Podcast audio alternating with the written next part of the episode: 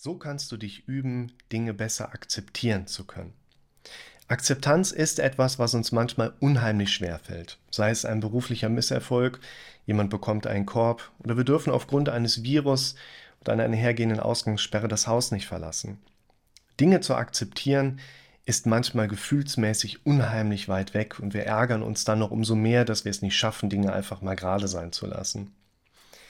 Wir dürfen zunächst einmal trennen zwischen der Ebene, die an der Basis steht, also die Ursache dessen, wie den Misserfolg bei der Arbeit, den Virus, der Korb und unser emotionales Reagieren darauf. Und was wir zunächst einmal lernen dürfen, ist Akzeptanz auf einer emotionalen Ebene zu erreichen. Ich habe hierzu vor einiger Zeit ein Beispiel erlebt, was an der Stelle echt ganz gut passt. Ich hatte eines Morgens eine Terminanfrage von einem Klienten, der sich mit einer etwas wirren Anfrage schon gemeldet hatte, wo ich aber dachte, ich kenne das Thema ungefähr, ich denke, dem kann ich ganz gut helfen. Er hatte ihm zurückgeschrieben, dass ich unterwegs sei. Ich war nämlich an dem Tag auf einer Wanderung und wollte mich später zurückmelden. Er schrieb überhaupt kein Problem. Er könne schon sagen, er hat sowieso nur eine Woche später an diesem einen Nachmittag Zeit und vielleicht würden wir uns da dann kennenlernen können. Jetzt war es aber so, dass genau dieser eine Termin, den er mir anbieten konnte, wo er könne, genau in einen Zeitraum fiel, wo ich eigentlich nicht in der Praxis war. Und während dieser Wanderung hatte ich mir so ein paar Gedanken durch den Kopf gehen lassen. Macht das Sinn, für einen Patienten an dem Tag dann in die Praxis zu gehen? Kann ich da vielleicht was umsortieren? Und war für mich eigentlich zu dem Punkt gekommen, das kriegen wir hin. Ich plane das so ein, dass er da zu diesem Wunschtermin tatsächlich auch zu mir in die Praxis kommen kann. Jetzt war ich noch auf dieser Wanderung und hatte mich dazu entschlossen, ihm zu schreiben, sobald ich wieder zu Hause bin bekam aber so ein paar Minuten auf diese Gedanken eine SMS von ihm, wo er sich meldete und schrieb, er hätte schon jemanden gefunden, wo er zeitiger einen Termin bekommen kann, hätte sich also erledigt, vielen Dank. Hat mich geärgert. Das hat mich geärgert, weil ich an mich die Vorgabe habe, mich nicht nur schnell zurückzumelden, sondern auch möglichst zeitig entsprechende Terminoptionen den Leuten anbieten zu können. Und ich habe mich über mich selbst geärgert und bin dieses Gefühl von Ärger nicht losgeworden. Dann bin ich hingegangen und habe mir gesagt, Lukas, da brauchst du dich gar nicht zu ärgern.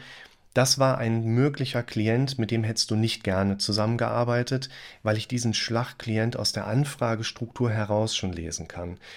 Das ist jemand, mit dem hätte ich nicht lange zusammengearbeitet. Das ist jemand gewesen, mit dem hätte ich keine tragfähige Bindung aufbauen können. Die Zusammenarbeit hätte einfach keinen Spaß gemacht. Brauchst du dich nicht zu ärgern. Und weißt du, was mein Gehirn dann gemacht hat? Hat sich schön weiter geärgert. Ich habe mich dann gefragt, was würde ich jetzt einem Klienten in der Praxis empfehlen? Er hat mir dann selber gesagt, Lukas, es ist in Ordnung, dass du dich jetzt gerade ärgerst.